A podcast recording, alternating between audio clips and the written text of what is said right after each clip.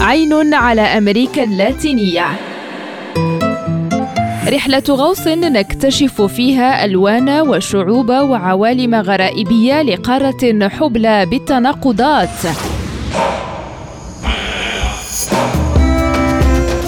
عين على أمريكا اللاتينية. برنامج يأتيكم كل يوم على ريم راديو مع هشام الأكحل.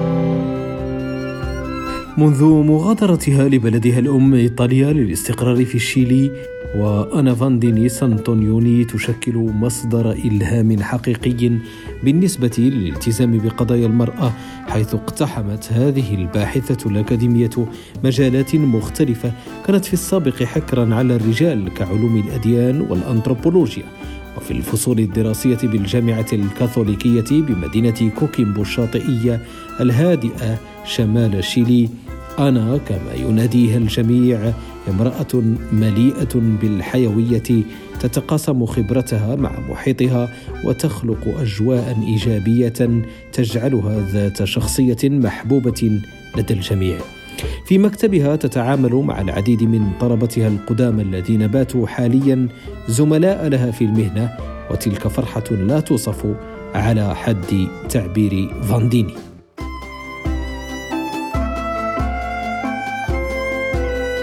وعلى غرار الكثير من الشيليين تعرفت هذه الباحثة الجامعية على المغرب بفضل المركز الثقافي محمد السادس لحوار الحضارات وهو الصرح الذي يعكس غنى وتنوع الثقافة المغربية ليس بالشيل فحسب بل بعموم بلدان أمريكا اللاتينية. ويحظى المركز الثقافي محمد السادس لحوار الحضارات الذي شيد سنة 2007 فوق تلة تطل على مدينة كوكيمبو الساحلية الهادئة يحظى بقيمة رمزية كبيرة وبترحيب كبير من قبل ساكنة المدينة فهو بمثابة منارة وفضاء للثقافة المغربية في الشيلي وباقي بلدان القارة. يحرص على ربط الجسور من خلال العديد من الأنشطة التي دأب على تنظيمها بما في ذلك التظاهرات الثقافية والفنية وتعليم اللغة العربية بالإضافة إلى تعزيز القيم العالمية للسلام والإنسانية.